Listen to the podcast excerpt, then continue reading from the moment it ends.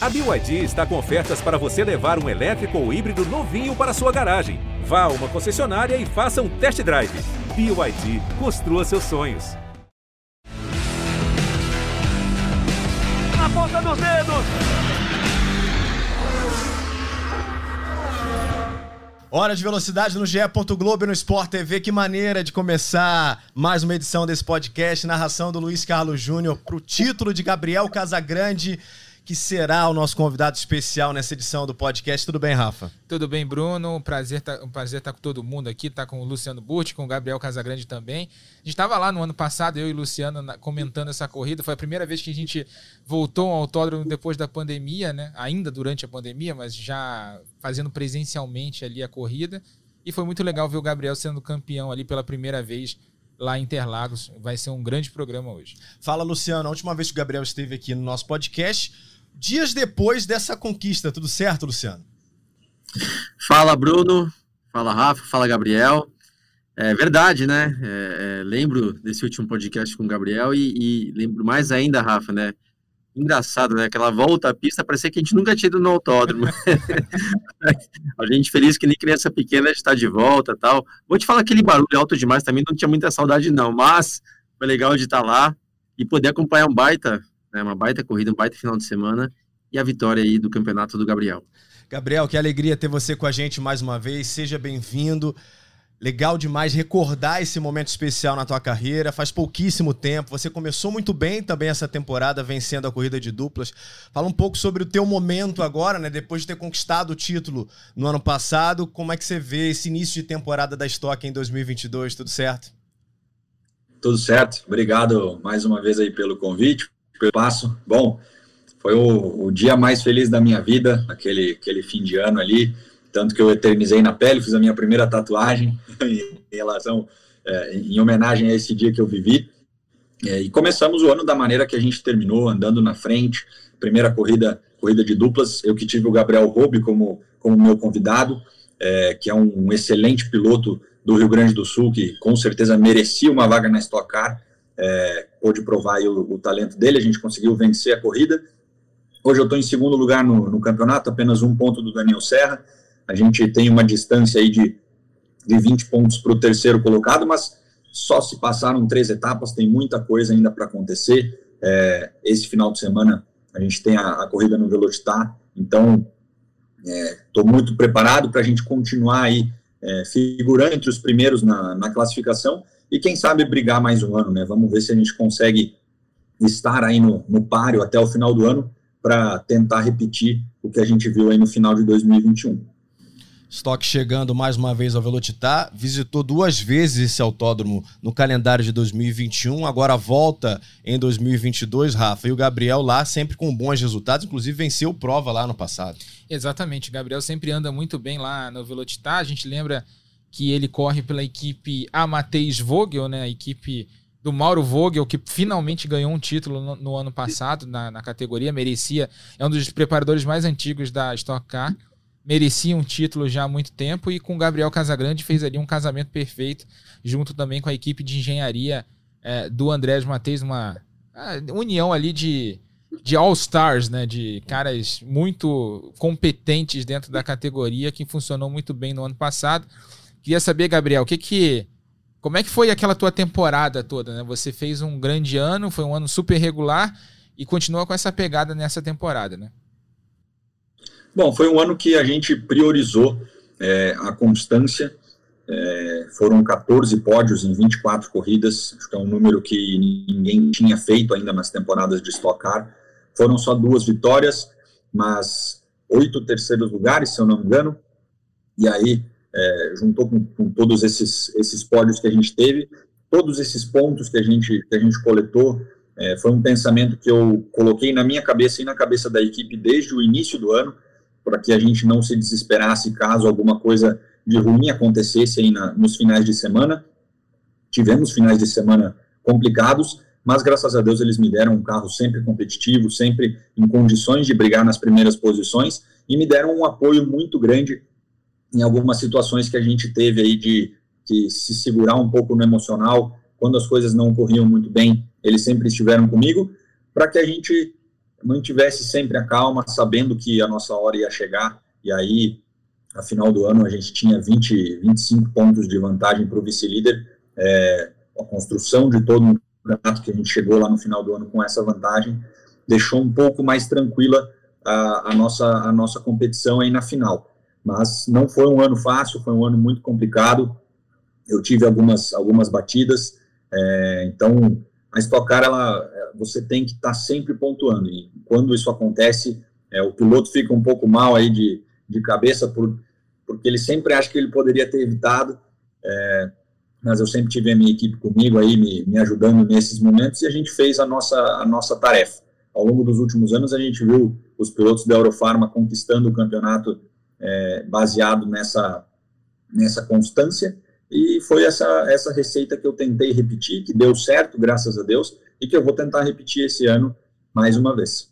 O Burt conhece muito bem um personagem da Stock Car, histórico, que vai falar agora no podcast Na Ponta dos Dedos, e ele vai falar sobre o Gabriel Casagrande. Vamos ouvir Mauro Vogel.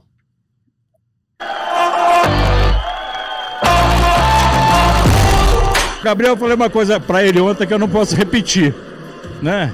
Eu falei que ele está guiando muito, mas não foi muito que eu falei. Nós conseguimos, eu com o André, montar uma equipe sensacional. Nossos engenheiros são de primeira linha. Talvez nós tenhamos os melhores engenheiros da categoria. Talvez, não, é ruim afirmar isso. Mas eu acho que nós montamos a melhor equipe hoje da Stock Car. É, veio o que faltava, veio esse título da Stock Car, que eu passei perto há 10 anos atrás, 12 anos atrás, e agora nós conseguimos. Agora veio Espero que seja o primeiro de outros, de muitos. Cara, é a sensação de dever cumprido, é relaxar, porque o nível de tensão é muito alto, entendeu? Ainda mais para um velho, né, cara? cara, é de emocional, viu, Mauro? Assim, como demorou esse título, né, Burt? Demorou, demorou mesmo na estoque, e assim, tem. Né, o automobilismo, o automobilismo evoluiu muito, né, em termos de tecnologia, e o Mauro Gabriel vai poder falar um pouco isso. O Mauro é da velha guarda. O Mauro é aquele cara que tem o um cronômetro no, no dedo, que anota as coisas, quer dizer, nem anota as coisas, mentira, não anota nada, tudo na cabeça dele, anda sempre ali com o calibrador de pneus. Cara, ele é da velha guarda, um cara genial. Até para quem acompanhou, quem se lembrar da antiga Fórmula Ford, Fórmula Chevrolet, o Mauro dominava, vencia praticamente todos os campeonatos, e ele contando o que ele fazia naqueles carros, não que fosse fora do regulamento, mas tinha as margens para fazer coisas geniais. Ele fazia coisas, vou te falar, coisas de Fórmula 1, né? Que ali do jeitinho dele lá, em Petrópolis, na oficina dele, ele dava um jeito. Então, assim, ele é um cara genial. Além de ser um cara que não tem como não gostar do Mauro, não. Gente boa, um cara amável, amigo. É, não tem como não torcer para ele. Então, é, demorou, demorou, mas veio do jeito certo. É muito legal ele estar tá, né, feliz de até achar que pode ter a melhor equipe da Stock Car, que é justamente o que faltava. Ele tinha conhecimento técnico, ele tinha carros muito rápidos, mas não tinha estrutura. Então, os carros, eu andei na equipe dele, tá? Então posso falar que às vezes o carro é muito rápido, mas o carro quebrava, o carro, não, né, a gente não tinha uma estratégia de equipe boa, a gente não tinha um pit stop bom. E aí, quando ele se uniu ao Andréas, que aí sim veio a organização, a estrutura com o Mauro ali, que pode somar, e mais os engenheiros. Eu sei que hoje em dia os engenheiros que o Gabriel trabalha, fazem o trabalho técnico ali também, mas, mas muito legal de ver o Mauro feliz e comemorando algo que, ok, não venceu antes, mas mérito dele não falta não, tá? Agora, Gabriel, estava aqui pensando né, sobre construção de carreira. Isso serve para o automobilismo ou para qualquer área. Você cumpriu uma etapa no passado, né? Você conquistou o título que você sonhava tanto, tão almejado. Agora, deve passar na sua cabeça o fato de você estar tá ainda incluído numa equipe como essa, a gente tem falado aqui nessa junção de estrelas, né? O próprio Mauro dizendo mais uma vez que, na opinião dele, tem hoje os melhores engenheiros da Stock.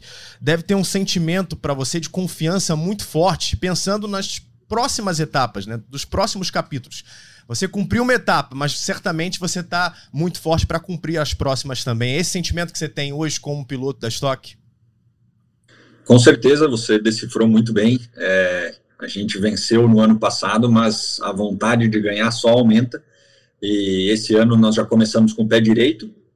E eu, falando um pouco de confiança, quando esse ano começou, eu estava numa, numa fase assim que era uma das mais tranquilas que eu já vivi na minha vida em relação a isso.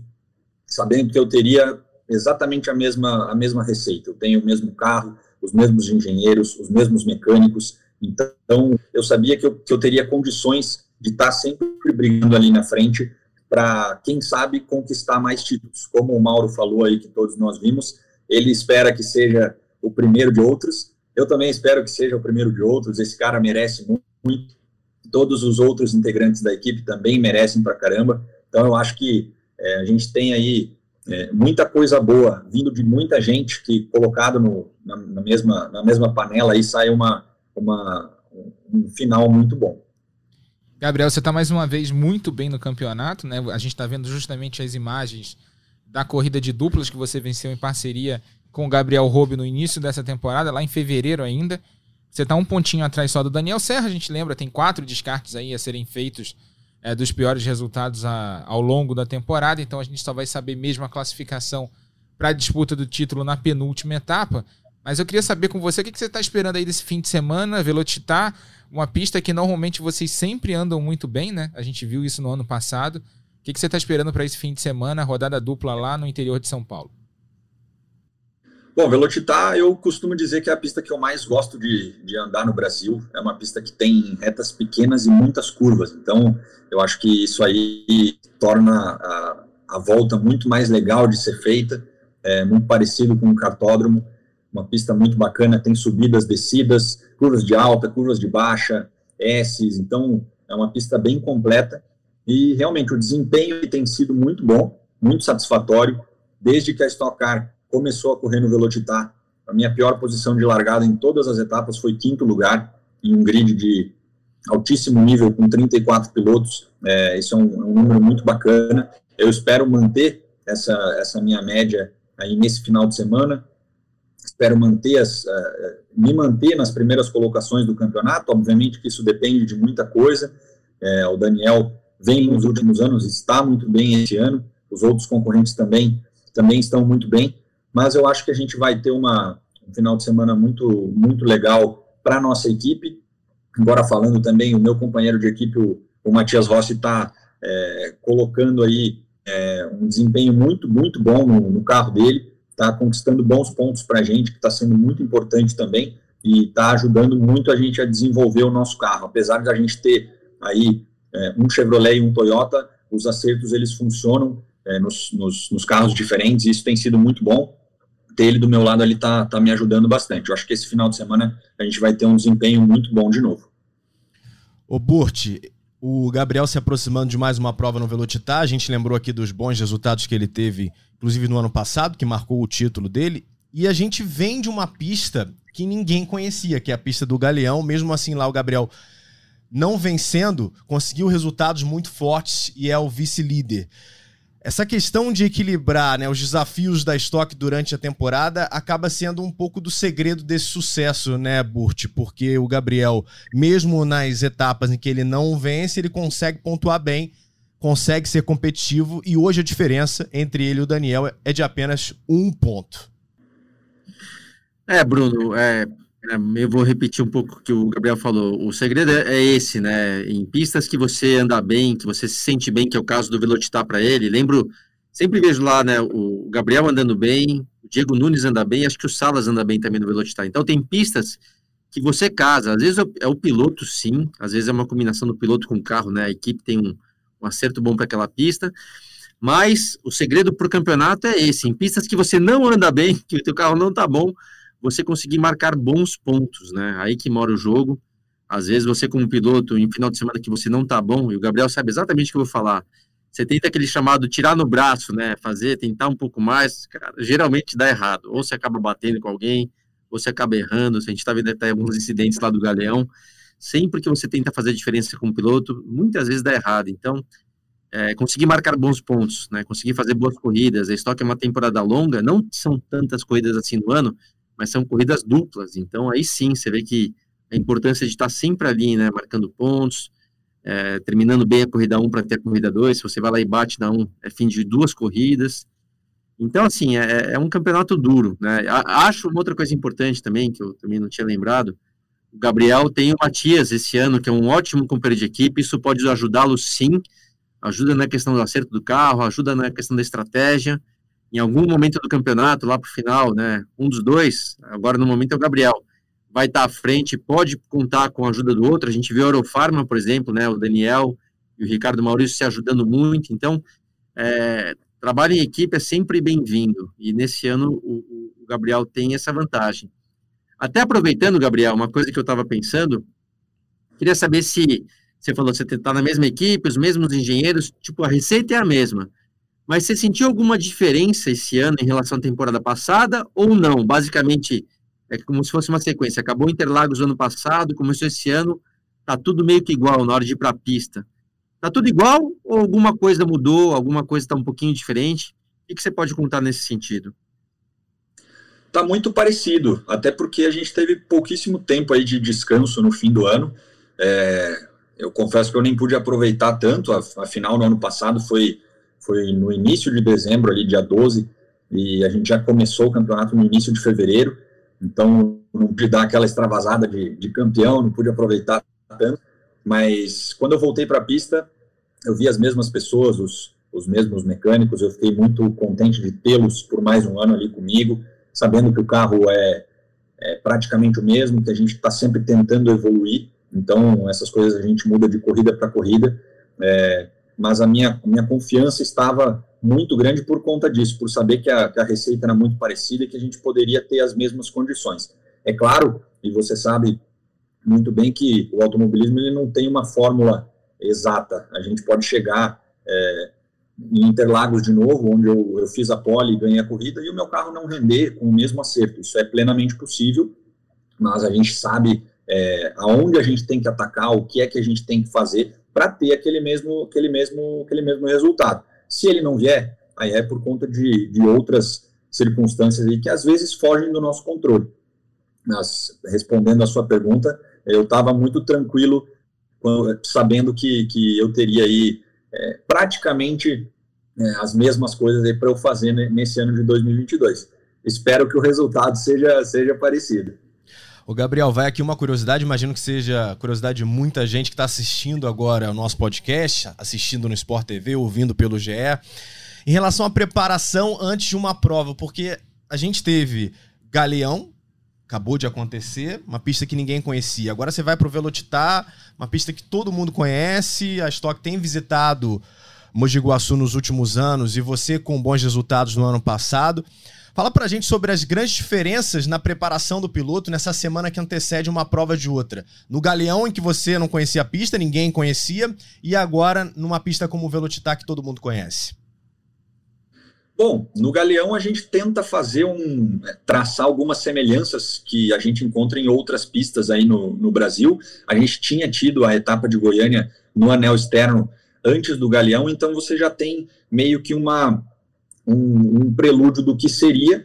É, os engenheiros tentam fazer algumas, algumas é, tentam traçar algumas semelhanças, tentam fazer um setup bem parecido, porque a gente tem retas longas, a gente tem poucas curvas, então, de certa forma, a pista poderia ser um pouco parecida, é, e a gente não tem histórico nenhum, então o piloto ele acaba chegando lá tendo que descobrir ponto de freada, caminho das curvas, é, tendo que fazer esse acerto do carro em pouco tempo, porque a gente tem somente dois treinos de meia hora nas etapas, e agora a gente chega no Velocitar tendo aí é, um, um, vasto acervo de, de dados que a gente pode consultar de todos os anos que a gente passou lá. Com esse meu time de engenharia, eu trabalhei o ano passado e em 2019, então a gente tem muita coisa que a gente já fez junto é, nessa pista, então muita coisa pode nos ajudar com certeza é um pouco mais cômodo, mais tranquilo para desenvolver o carro nessas pistas que a gente já passou.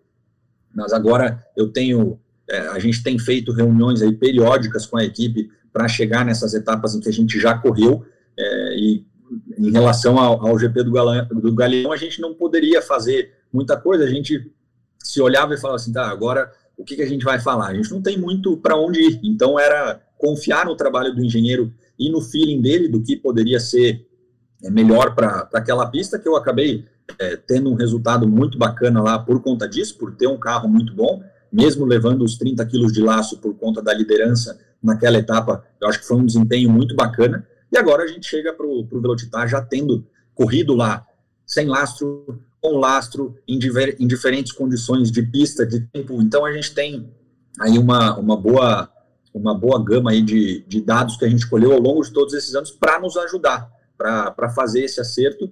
E, de novo, a gente tem pouquíssimo tempo de treino, mas tem que ser muito bem utilizado.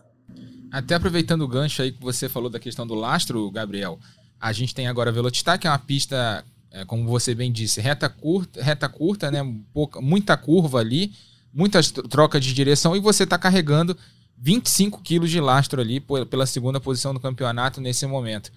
Quanto o lastro atrapalha lá no Velocitar?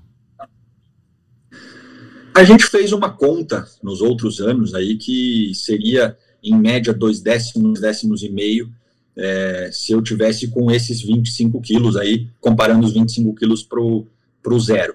Então, é, eu já posso esperar que talvez eu não tenha um desempenho maravilhoso, não figure entre, entre as primeiras colocações, mas, de novo, como o campeonato ele é muito longo, tem muita coisa que pode acontecer, a nossa estratégia agora, e eu imagino que seja também do líder, do terceiro colocado, do quarto, de todos esses que levam o peso a mais, é de ficar marcando e se comparando com esses pilotos que levam esse, esse lastro, porque você não tem como, como se comparar com um piloto que vai totalmente leve, que vai livre, leve e solto para uma etapa dessas, e que às vezes está numa posição é, mais para trás no campeonato, que não está pensando em fazer muitos pontos, então ele acaba tendo uma estratégia diferente nas duas corridas. Como o Luciano falou antes, é, você tem que se cuidar muito, porque se tiver alguma coisa de errado na primeira corrida, você perde duas, acaba sendo muito complicado para o campeonato, que é a minha, a minha meta. Não estou não tô preocupado em fazer números de, de vitórias, de, de poles, essas coisas, eu quero realmente o título, como foi no ano passado, espero que a gente consiga esse ano de novo, e espero que eu carregue esse lastro aí pelo, pelo resto do ano, se Deus quiser. Ô Gabriel, tem um companheiro nosso aqui super querido que tem uma mensagem para você. Vamos ouvir Everaldo Marques. Fala Bruno, fala Rafa, um abraço para todo mundo que está acompanhando mais uma edição do Na Ponta dos Dedos. Estou na audiência aqui, passando para deixar um grande abraço para o Gabriel Casagrande, né? Parabéns pelo título da Stock no ano passado.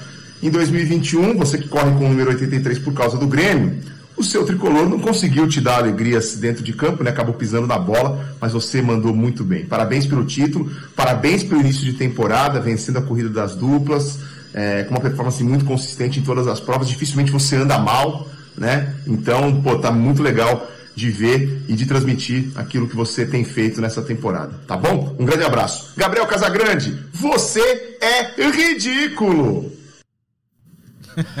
Sensacional. Ô, Butch, 2021, Gabriel não queria falar sobre futebol, não, mas 2022 o Grêmio tá mostrando já uma reação, tá mostrando que vai brigar pelo acesso na Série B. Eu fiquei imaginando porque a gente narrou algumas provas do Gabriel Robe, né? Que o Casagrande fez dupla lá no início da temporada. O Robe é apaixonado pelo Brasil de Pelotas, né? Imagino que futebol não tenha sido um assunto muito amistoso entre vocês. Foi meio complicado, né? O ano passado foi, foi difícil pra gente. Era melhor falar de corrida, que a gente estava mandando bem, então não, não tocamos muito nesse assunto. Realmente sou, sou bem fanático. É, não vou dizer que não gosto, porque agradeço, sou muito grato aos, aos, meus patrocinadores, mas esse vermelho aqui da camiseta a gente podia, podia trocar essa cor, né? Eu vou, vou falar com o pessoal lá se a gente pode trocar a cor. Sensacional, poxa, não tem jeito, né? O futebol sempre é assunto no Brasil. O Gabriel é um apaixonado pelo Grêmio, mas certamente essa mistura de sentimentos passou pela cabeça do Gabriel em 2021. Ele é campeão da Stock, algo que ele queria tanto, mas o Grêmio foi rebaixado no ano passado. Para mim, pelo menos, tá uma coisa muito pessoal. Eu sempre vejo um certo equilíbrio na vida. Quando tá muito bom de um lado, pode esperar que do outro alguma caca vai acontecer, cara. Não dá para ter tudo lá em cima. Então, para mim, pelo menos, faz muito sentido, já que eu vejo que é tão importante para ele, né? Eu posso dizer, eu sou palmeirense, mas que nunca levei tanto assim a sério. Mas aí meu filho nasceu, meu filho gosta, é palmeirense roxo, eu tô roxo também, cara, eu tenho que acompanhar ele, então, cada um no seu momento.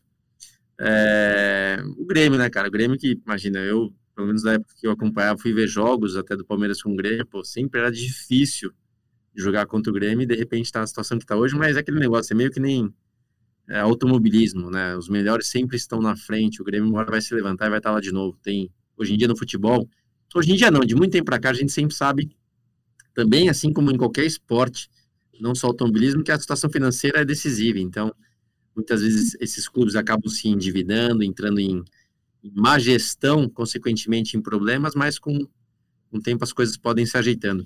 Só para não esquecer, Gabriel, você falou do negócio de tatuagem. É, cara, fiquei curioso. Se for da cintura para baixo, deixa quieto. Não quero ver, não. Mas assim, me der, der para ver, tem como mostrar aí? Deixa eu ver. Ah. O que, que, é exatamente? É a taça, Fala aí. troféu. Esse aqui, na verdade, de ponta cabeça, ó, aqui ah. é o troféu e aqui tá a data. Ah. Coloquei aqui. Na verdade, o troféu ele tem ele tem uma base de, de mármore, né? Mas esse aqui era a escultura em prata, a, a obra de arte lá do guerreiro. Então eu coloquei só só ela ali e, e a data foi, foi, a minha primeira tatuagem. Eu não tinha muito. Meu pai tem uma certa aversão a isso. Eu tive que ter uma, uma briga em casa aí, mas não. Eu só cheguei, só fiz e cheguei em casa, perguntei para ele se tinha ficado bom. Ele falou: ah, tendo em vista do que foi, qual foi a homenagem, eu achei legal. Pode ficar tranquilo. Gabriel, obrigado, viu, cara? Sucesso para você no restante da temporada, que você tenha belas provas agora no Velocitar com transmissão dos canais Sport TV. Valeu, muito obrigado mais uma vez pelo convite, pelo espaço. Espero que, que nós tenhamos outros encontros aí falando de, de muita coisa boa. Hora de falar de Fórmula 1, Rafa pela primeira vez em Miami, com vitória de Max Verstappen. Exatamente, no circuito de rua ali em Miami, né, montado do lado de fora do Hard Rock Stadium, estádio do Miami Dolphins. Você gosta um pouquinho do Miami Dolphins? É, né? eu, a gente tava brincando, né, é. que a gente fez a W Series no fim de semana e o Clayton tava brincando que cada vez que eu falasse do Miami Dolphins ia tomar duas doses, né? Então ia sair da transmissão bêbado. Né, e o Verstappen quando terminou queria um drink, né? Exato. No rádio, é. tava pedindo um drink. E ganhou um capacete do Miami Dolphins no pódio, né? Então, Dan Marino entregou para ele. Sensacional. Então, não, não, tem como não falar do Miami Dolphins. Mas foi uma corrida que mostra que a Red Bull tá na frente, né? Nesse momento do campeonato. Né? A gente viu o início de corrida ali com o Leclerc abrindo até uma vantagem boa. Depois o Verstappen, na nona volta, já conseguiu a ultrapassagem. E depois não foi mais ameaçado. Né? Nesse momento, a Red Bull está na frente da Ferrari. E a gente tem que ver agora em Barcelona, que é a próxima corrida, né, Luciano? Que a gente tem ali, vai ter exatamente o panorama da temporada nesse momento. É a pista que melhor avalia isso tudo. Então, Rafa, vamos lá. Primeiro para falar de Miami, né? Uma corrida que não foi tão boa assim. O que salvou, na verdade, foi aquele safety car no final, que trouxe todo mundo junto e aí a corrida ficou legal. Então, o final da corrida foi bom, foi disputado, mas na, na verdade a Red Bull sobrou, sobrou com o Verstappen. Estava é, sobrando também, sobraria com o Pérez, salvo né, um problema que ele teve lá de potência, mas é, foi uma pista para Red Bull. Então a corrida foi um domínio, na verdade, meio fácil por conta do Verstappen. E o que ficou também para todo mundo, para dizer que foi fácil, foi justamente o desgaste físico. Né? Eu estou vendo alguns pilotos, o Ocon, por exemplo, deixou claro que foi a corrida mais difícil da vida dele, porque lá em Miami, todo mundo sabe, é muito quente, úmido, mas a sequência de curvas, né, a, a força G, a mudança de força G de um lado para o outro, foi um desgaste incrível, que é algo que não tem como explicar. Quem vê o carro, né, pela televisão, de fora, ah, direção hidráulica, câmbio semiautomático, fala, pô, isso aí é fichinha. Mesmo que não ache fichinha, não dá para imaginar o quão difícil é. E você viu todo mundo descendo ali do carro meio cambaleando. Então, é uma corrida difícil e sim, a próxima etapa agora em Barcelona, circuito também difícil para as equipes por conta é, da exigência né, da pressão aerodinâmica, ao mesmo tempo uma reta longa, ou seja, precisa de um carro muito bem equilibrado. Geralmente o carro que anda bem em Barcelona é o carro que vence o campeonato, na verdade seja dita. Então vamos ver, a Ferrari que até agora não teve nenhuma atualização no carro, é, deve trazer novas peças, novos componentes para Barcelona. E Rafa, tem algo interessante, tá? Que a gente conversava sobre a Mercedes está evoluindo, a Red Bull já evoluiu desde o começo do ano, e a Mercedes, a, a Ferrari está quietinha. Tem outro motivo importante, tá?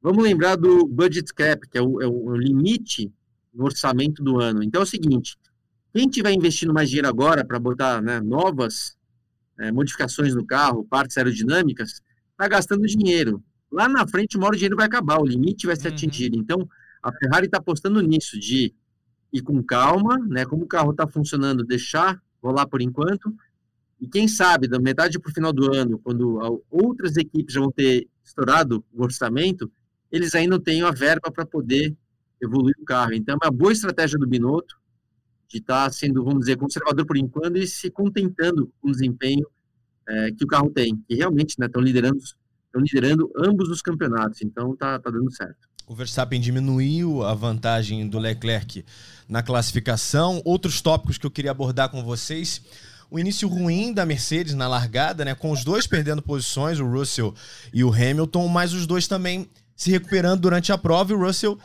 parando, vencendo, aliás, terminando a prova à frente do Hamilton. Isso é até bom de mencionar mesmo, Bruno, porque a gente teve na largada, uh, por coincidência, os dois pilotos da Mercedes saindo pelo lado sujo né, da pista. E lá, e lá em Miami, né, a gente viu que a aderência estava baixa e o lado sujo realmente era sujo. Então, quase todo mundo que largou do lado é, par, né, do lado ruim do grid, perdeu posições na largada.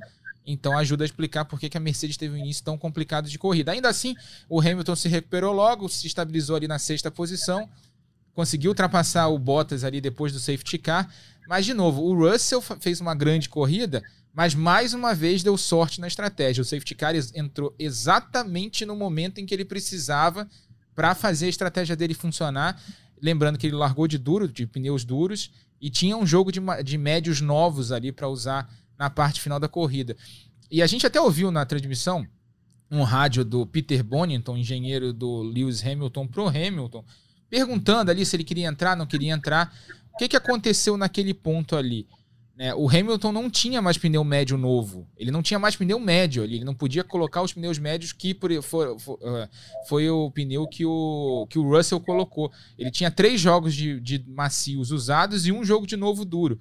Então, naquele momento ali, era mais ou menos aquela frustração. A gente entra e coloca um macio, arrisca, né? Ou bota um duro que não vai funcionar para aquele momento da corrida. Era meio que tanto o Hamilton quanto o Bono, né, como ele é chamado pelo Hamilton, dividindo um pouco da frustração. É a segunda vez que isso dá errado para eles, né? Só que na Arábia Saudita, é, o Hamilton estava na estratégia do Russell e aí um carro parou exatamente na entrada de box, fechou a entrada de box, ele não conseguiu fazer a estratégia dele funcionar estão um pouco além dos problemas no carro, claro, né, que ainda não tá, tá longe do ideal. É, eles estão dando muito azar também na estratégia, principalmente com o Lewis Hamilton. Enquanto isso, o Russell fez, é, chegou entre os cinco primeiros em todas as corridas da temporada até agora. Luciano Leclerc falou, né, depois da prova, como ele tinha sofrido com os pneus médios e, na opinião dele, a Ferrari e o carro do Leclerc havia sido mais competitivo com os pneus duros, né? Fala um pouco sobre a estratégia de pneus que você observou lá em Miami, recebendo pela primeira vez a Fórmula 1.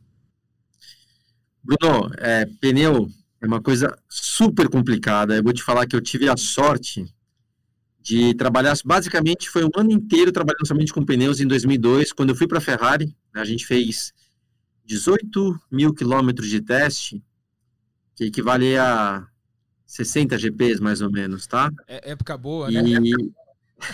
então, aquela época não, era incrível. Eu vou te falar, Rafa, que eu não lembro de verdade, não estou exagerando. Nesses 18 mil, eu vou te falar que acho que 15 mil foram só de pneus.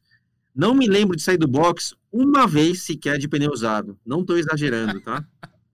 Então, assim, era uma outra época, uma outra realidade, mas o que, que eu quero dizer com isso?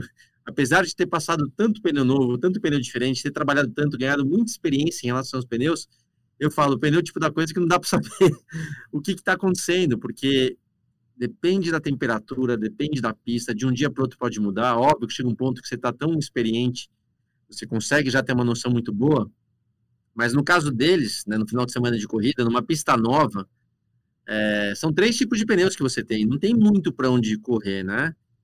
E, e, e apenas duas sessões de treino na sexta-feira. E vamos lembrar que era uma hora e meia de treino cada um, eram três horas de treino na sexta, agora são duas horas. É pouco, é difícil, na verdade, entender o que pode melhorar ou não. Às vezes a equipe já tem a noção que não está funcionando de acordo, mas tenta a sorte e às vezes não dá certo. Eu vou te falar, no caso da, da Red Bull, que você vê que andou muito pouco na sexta-feira, né? Qual que, o que, que eu vou chegar à conclusão?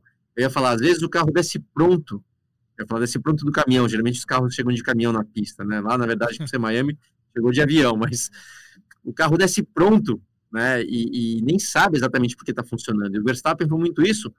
Tanto é que ele mal andou na sexta-feira, andou muito pouco na sexta-feira. Então, é, tudo bem que não conseguiu fazer a pole, mas o carro estava pronto, estava funcionando, o carro funcionou.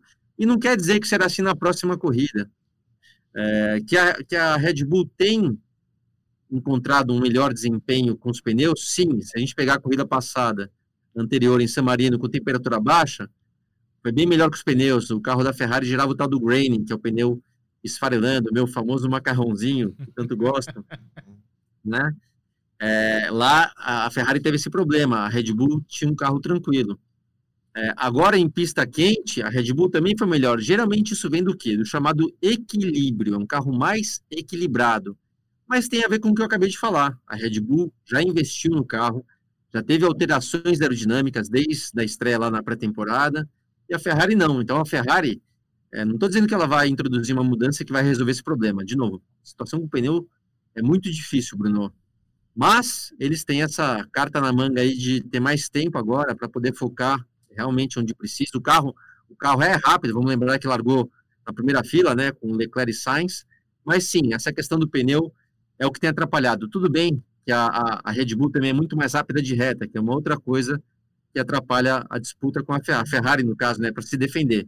Mas o que mais está atrapalhando por enquanto é essa reação dos pneus, principalmente quando o pneu dá o tal do graining e acaba é, prejudicando o equilíbrio do carro. Eu queria colocar mais um assunto aqui em discussão também, Bruno, aproveitando aqui a, a deixa. Né, a gente teve o Grande Prêmio de Miami, primeira corrida nesse traçado, e foi uma grande festa. Né? A gente teve no domingo vários nomes ali, VIPs, né? Michael Jordan estava presente, Tom Brady, o próprio Dan Marino, que a gente já falou, uh, vários atores, Michael Douglas, tinha as, as irmãs Serena e Venus Williams. Quer dizer, estava lotado de, de VIPs, tinha entretenimento para todo mundo. Acho que foi o primeiro grande prêmio que a gente teve a forma com que a Liberty quer tratar o produto Fórmula 1 a partir de agora, né? Foi a primeira vez que eles conseguiram dar um banho americano no evento é, da Fórmula 1. Acho que fora da pista funcionou bem. Acho, né, Luciano, não sei se o Luciano concorda comigo, acho só que eles têm que dar uma ajeitada na pista ali, porque tem uns trechos bem apertados ali, e para a corrida não funcionou. Foi uma corrida enfadonha, né, parada, até o incidente entre o, o, Pierre Gasly e o Lando Norris, que provocou a entrada do safety car, e aí deu uma animadinha no fim, mas ainda assim nem tanto, né? Acho que eles precisam dar uma mexidinha na pista ali. O evento foi sensacional, todo mundo elogiou. Mas acho que na questão da pista em si, precisa dar uma mexidinha pro ano que vem. Não falta espaço ali, né, para você dar uma, um, fazer alguns ajustes. Também. Lembrando, né, Luciano, que esse incidente aconteceu na quadragésima volta e no momento da relargada faltavam apenas 10 voltas para o final. É, na verdade concordo, tá? O evento foi o evento foi maravilhoso, até quem falou ali parece que em 30 dias, né, montaram tudo aquilo, tudo bem que o asfalto já estava lá, mas montaram toda aquela estrutura, assim, foi incrível, né? Um espetáculo à parte ali, a, o que conseguiram fazer naquele espaço. Mas eu também acho, tá, Rafa, se você parar para pensar, essa sequência de curvas de alta acaba atrapalhando um pouco, né? O, por mais que esses carros desse ano sejam melhores de poder seguir mais próximo um do outro, aquela sequência de curva de alta não ajuda nesse sentido. Acho que também os pontos que colocaram a, a linha de detecção de asa móvel também não ajudou deu para ver que ao invés de ser na entrada de curva, era na saída. Geralmente você sabe que o carro da frente sempre abre uma vantagem, então acabou impedindo, às vezes, alguns acionamentos de asa móvel. Tudo bem que também pode defender, falar, pô, mas a gente não quer tanta asa móvel assim para passar meio de viagem, ok. Mas acho que sim, faz parte do jogo, né? Foi a primeira vez, então eu vejo algumas mudanças. Aquela parte lenta, onde não podia quase que encostar na zebra, ficou lenta demais e não ajuda também, tá? Porque na saída daquela curva Bem de novo, carro de que vai frente né? Parecia corrida de Fórmula e... Indy até. Isso, mas vamos lembrar que o Fórmula Indy também é um outro bicho, né? O Exato. Fórmula Indy, um carro molão, traciona mais, é, não que tracione mais que o Fórmula 1, mas proporcionalmente falando, ele traciona mais, pode pegar mais zebra. Para Fórmula 1, cara, é um bicho, um cabrito ali bem diferente. Não dá para passar por cima de zebra daquele jeito, traciona de uma forma diferente, o carro que vem atrás acaba perdendo muito. Então, são pequenas alterações que podem fazer muita diferença para o ano que vem. E eu vou te falar, se acabarem um pouco ali com aquela sequência de curva de alta, os pilotos vão agradecer.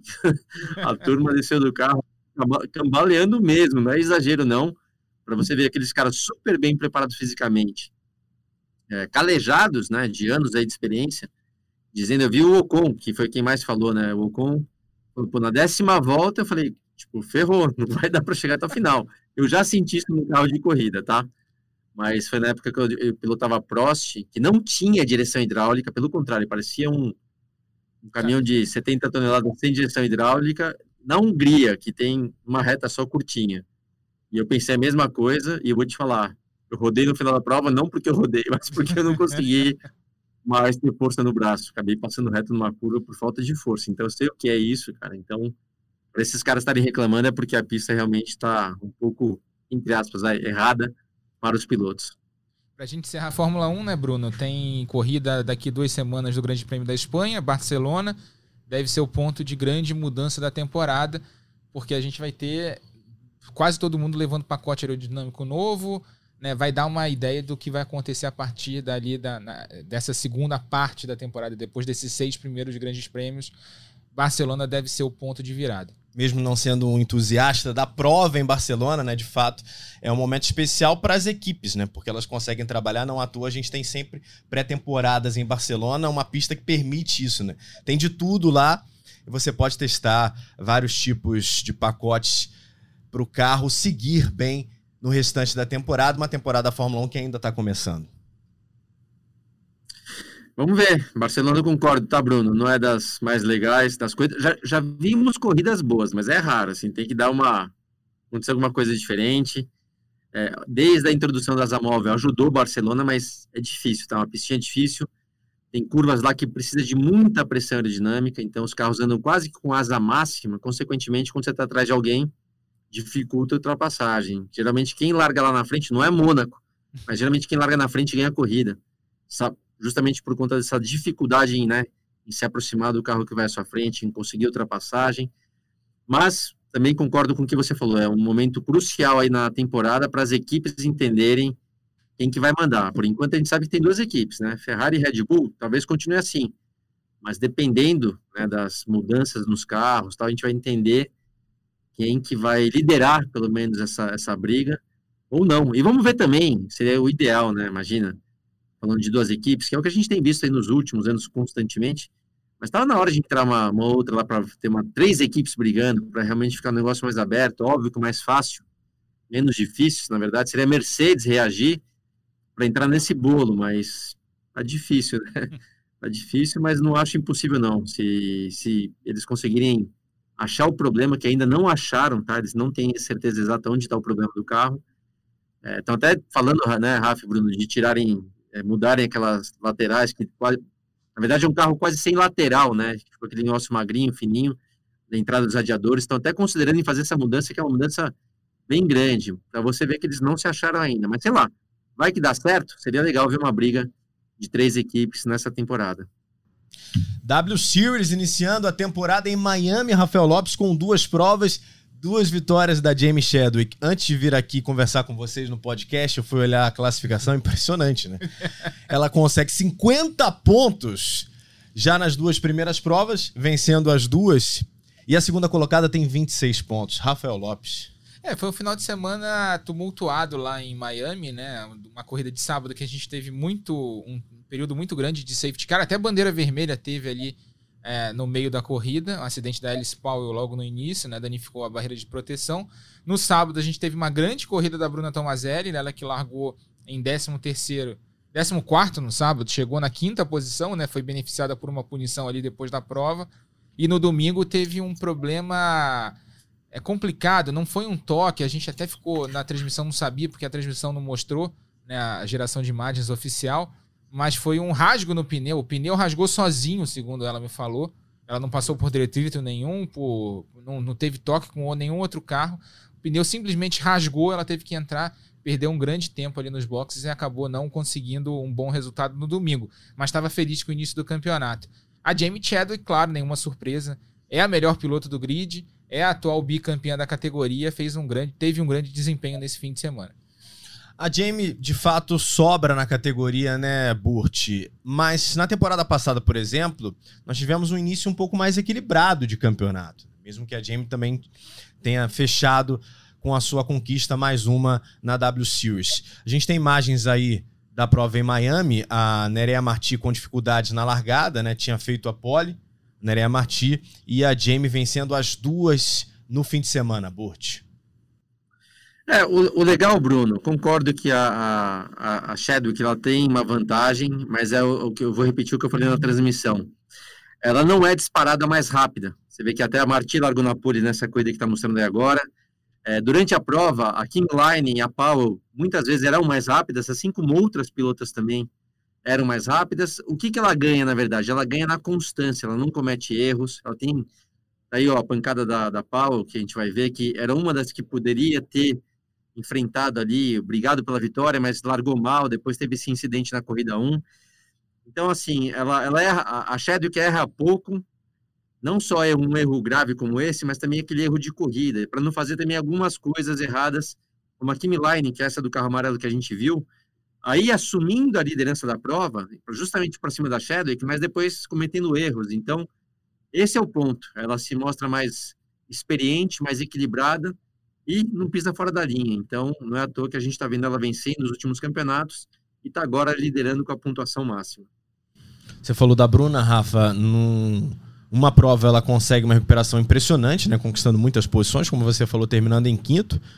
E na segunda, com um problema nos pneus. A Bruna aparece na oitava posição com 10 pontos após as duas primeiras provas. E a W Series vai voltar a Barcelona agora junto com a Fórmula 1. E no, onde ela fez os testes de pré-temporada e a Bruna andou muito bem. Inclusive, ela não tinha vaga garantida para essa temporada depois do ano passado. Ela garantiu a vaga nesses testes de Barcelona, né? Porque, de novo, ela andou muito bem. Essa última curva, aliás, só para quem está ouvindo o áudio, a gente está revendo os melhores momentos da, é, das corridas de, de Miami, né, a última curva do circuito pode ser batizada de Emma Kimi Line, né? Ela rodou uhum. Tanto no sábado quanto no domingo, no mesmo trecho ali, na última volta, acabou se dando mal na corrida, fez uma foi, foi rápida, né, mas não conseguiu um grande desempenho. A Bruna agora volta para Barcelona, conseguiu bons resultados lá.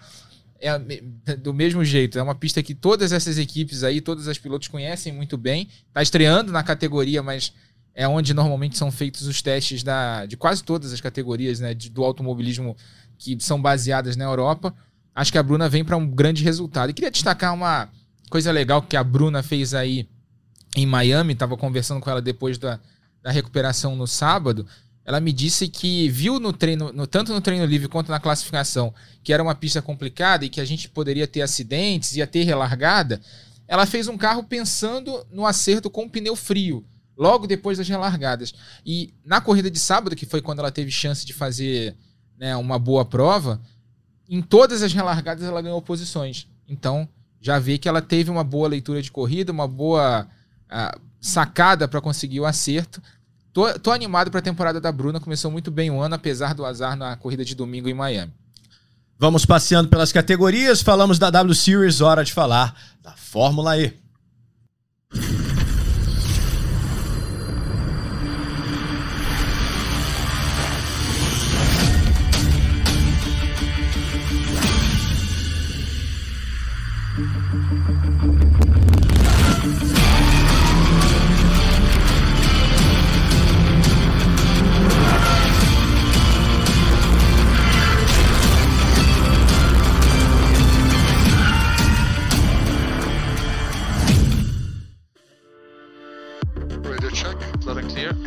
check, one, two, three, copy.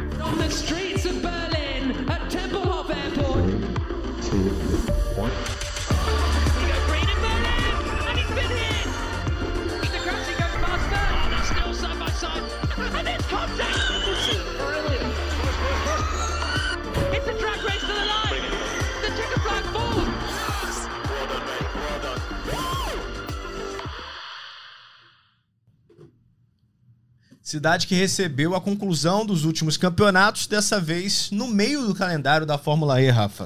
É, Berlim é, é a pista que mais recebeu a, a, a, Fórmula E desde, desde a primeira temporada. O aeroporto de Tempelhof, um aeroporto desativado no centro de Berlim, só não recebeu a, a Fórmula E numa temporada em que é, foi montado um circuito de rua no centro da cidade. Depois eles voltaram para o aeroporto. E claro, a gente teve na última temporada a rodada dupla final, é, com no sábado correndo no sentido horário, no domingo correndo no anti-horário. Vai ser repetida essa, essa fórmula para esse fim de semana. No sábado eles correm é, num sentido do circuito e no domingo no outro sentido, né, na contramão. A, a categoria faz uns ajustes nas barreiras de, é, de proteção ali da, da noite de sábado né, para manhã de domingo para poder dar tudo certo ali. Tem questões de segurança e tal. Mas funcionou muito bem no ano passado e, e, deve funcionar muito bem nesse ano. E claro, a gente teve a decisão do campeonato de 2020, né, ano da pandemia, né, a, a Fórmula E não podendo viajar, fez a tal bolha de Berlim, é. a famosa bolha de Berlim, e aí fez seis corridas, se eu não me engano, seguidas lá no espaço de uma semana, quando o Antônio Félix da Costa se sagrou campeão pela primeira vez no ano passado, título do Nick De Vries numa corrida bastante acidentada no domingo, né, acidente do Mitch Evans com o Eduardo Mortara na largada, mas essas são sempre corridas muito animadas em Berlim, já é uma pista que todo mundo conhece. E no ano passado, né, se a gente pode trazer isso para o nosso lado, né, teve vitória do Lucas de Graça na corrida de sábado Verdade. lá, uma bela disputa com o Eduardo Mortara. Então, vale a pena ficar ligado nesse fim de semana, canais Sport TV trazendo é, tanto a classificação quanto a corrida no sábado e também no domingo, rodada dupla em Berlim. E hoje os dois são companheiros de equipe, né? Na Venturi. Na Venturi, que é uma equipe forte, corre com o trem de força da Mercedes. Né? A, não fez uma boa corrida em Mônaco, né? O Luciano teve na, na, transmissão lá com a Bruna Tomazelli. A Bruna também vai estar com a gente nesse fim de semana para comentar a corrida da Fórmula E. Né? Acho que Mônaco, né, Luciano, foi uma pista um pouco atípica para a Fórmula E, né? Em que os pilotos não conseguiam economizar tanta energia. Não é o caso de Berlim. Ô Bruno, você já ouviu falar que Mônaco foi rápido demais? É, por incrível que pareça, a Fórmula E, que é uma categoria elétrica, né, que os carros começaram muito pouco potentes. O que, que eles fizeram? Pistas muito estreitas, curtas, travadas, para dar a velocidade ali aos pilotos, ao desafio, etc. Acaba que Mônaco é um pouquinho larga demais, então os carros têm muito espaço, acabam gastando, consequentemente, gastam mais energia, né, pode acelerar mais. E a gente viu em Mônaco uma corrida lenta no início, justamente estava todo mundo ali economizando pneu, é, ou eu, pneu. É normal, bateria, é o normal. É o normal. É, economizando bateria para justamente não acontecer o que aconteceu no passado. Mitch Evans deveria ter vencido, não venceu por falta de bateria. Então, todo mundo meio lento, mas vou te falar, ali dos últimos né, dois terços da corrida foi bicho solto, assim, pega para capar. É, eu diria que a Fórmula E, isso não é exagero que eu vou falar, é a categoria mais legal em termos de competitividade que tem hoje em dia de vários pilotos disputando, não é somente um ou dois, são vários disputando a vitória. A corrida super aberta, mesmo em uma pista como Mônaco, é, venceu o Van Dorn, que largou em quarto, e não é que teve incidentes, não, foi passando, troca para cá, troca para lá. O Verlaine, que deveria talvez vencer, acabou tendo um problema. Então, assim, a corrida é muito movimentada. Então, esse, esse é um grande ponto forte da, da Fórmula E. Você ter corridas super competitivas e de um nível muito bom, porque os pilotos lá são nível Fórmula 1, né? Ali não tem ninguém, mais ou menos, são pilotos de, de primeira linha. E a gente está indo para esse último ano, né, Luciano, do, desse carro da geração 2. A gente falou muito no programa passado sobre o novo carro da categoria, né, que vai ter mais potência, chega a mais de 300 km por hora, vai, ser, vai estrear na próxima temporada da, da categoria. Mas nesse ano a gente vê um equilíbrio muito grande entre também as equipes. Né? A gente tem na liderança do campeonato o Stoffel Van Dorn com 81 pontos, ele é da Mercedes. Na segunda posição, o Jean-Henrique Verne da Tech Cheetah com 75 pontos, só 6 pontos atrás do Van Dorn. Ele é ainda não venceu no campeonato, é um dos pilotos que ainda não venceu. Depois o Mitch Evans da Jaguar, o Robin Frins da Envision, o Eduardo Mortara da Venturi, que corre com trem de força da Mercedes, o André Lotterer e o Pascal Verlaine em sexto e sétimo, dois, a dupla da Porsche. Depois o Nick De Vries, atual campeão, em oitavo só, né, até esse momento do campeonato. Mercedes. Lucas de Graça, brasileiro, em nono com a Venturi. E em décimo, Antônio Félix da Costa, piloto da Tech Cheetah também. A gente tem já algumas novidades, mercado de pilotos para o ano que vem. É, o Stoffel Van Dorn vai correr na nova equipe DS Penske, né? A DS, que hoje é parceira da Tech Cheetah, vai para a equipe Dragon Penske lá, né? Que, onde corre hoje o Sérgio Sete Câmara. É, ele e o Jean-Henrique Verne vão fazer a dupla no ano que vem. O, o Sérgio Sete Câmara está no mercado aí procurando uma nova vaga. E o Stoffel Van Dorn se mexendo, né? Depois de saber que a Mercedes não continua é, na próxima temporada. E o que deve acontecer também, que se fala muito nos bastidores, é que a equipe hoje, que é conhecida como a Mercedes e que tem sede, inclu inclusive, num prédio anexo à equipe de Fórmula 1 lá em Brackley, na Inglaterra, vai ser assumida pela McLaren e vai encontrar com o trem de força da Nissan pro ano que vem. Quer dizer, o Zac Brown aí agindo mais um mais um uma sopa de patrocinadores e de marcas ali envolvidas. É impressionante o que esse americano consegue juntar de marca ali. Você vê o carro da Fórmula 1 da McLaren, tem marca para todo lado, tem patrocínio. Toda semana tem um anúncio de patrocínio, virou, vira piada na internet. Né?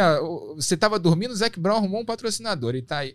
Tem, tem esse papo de que no ano que vem a, a McLaren vai entrar na categoria justamente com em parceria com a Nissan nessa equipe que era chamada era a equipe Mercedes até esse ano, a Mercedes Team, Bra Team Brackley, né, que eles chamam, né, lá na Inglaterra. Então tem essa tem essas, essas negociações de bastidores aí interessantes para a próxima temporada. O mercado de pilotos começou a pegar fogo antes mesmo do fim da temporada. Usar tua cola aqui, viu, para a agenda da programação do Sport TV, porque tem muita coisa pela frente.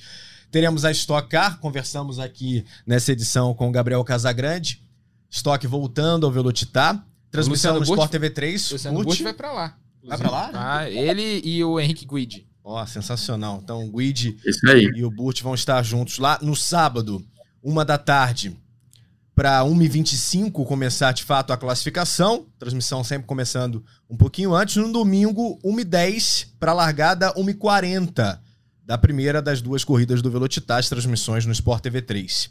No Sport TV 3 também, Rafa, nós teremos no sábado a Fórmula E em Berlim.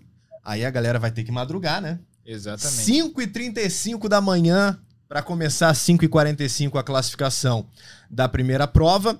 Lembrando que nós temos nesse fim de semana a sétima e a oitava etapa do calendário da temporada 21-22. No sábado, a prova com transmissão aberta às 9h45 para largada às 10 Já no domingo, mesmos horários, né? E também no Sport TV 3, 5h35 começando a transmissão da classificação e 9h45 começando a transmissão da prova. Vai estar ao lado do Cleiton Carvalho e da Bruna Tomazelli para trazer as emoções aí dos dois dias Rafa. de atividade na Fórmula E. Fala, Luciano. Sorte de vocês que eu não tô nesse grid aí, cara, porque se correr para um lado num dia, no dia seguinte correr o contrário, bicho, não sei se eu entender muito como é que funciona, não. Dá uma não. bugada, né? Dá uma bugada. Tem que colocar o GPS no, no naquele computadorzinho de bordo ali para poder não errar o caminho. Sensacional. Burt, valeu, hein? Valeu, Bruno. Tamo junto. Valeu, Rafa. Esse final de semana, então, cheio de coisa bacana aí para acontecer no automobilismo. Tudo aqui no Sport TV. Lembrando que esse podcast tem a produção do Lucas Sayol, a edição do Pedro Suaide e da Giovana Marcondes, coordenação do Rafael Barros e gerência do André Amaral. Velocidade nos canais Globo, emoção na pista. Na ponta dos dedos,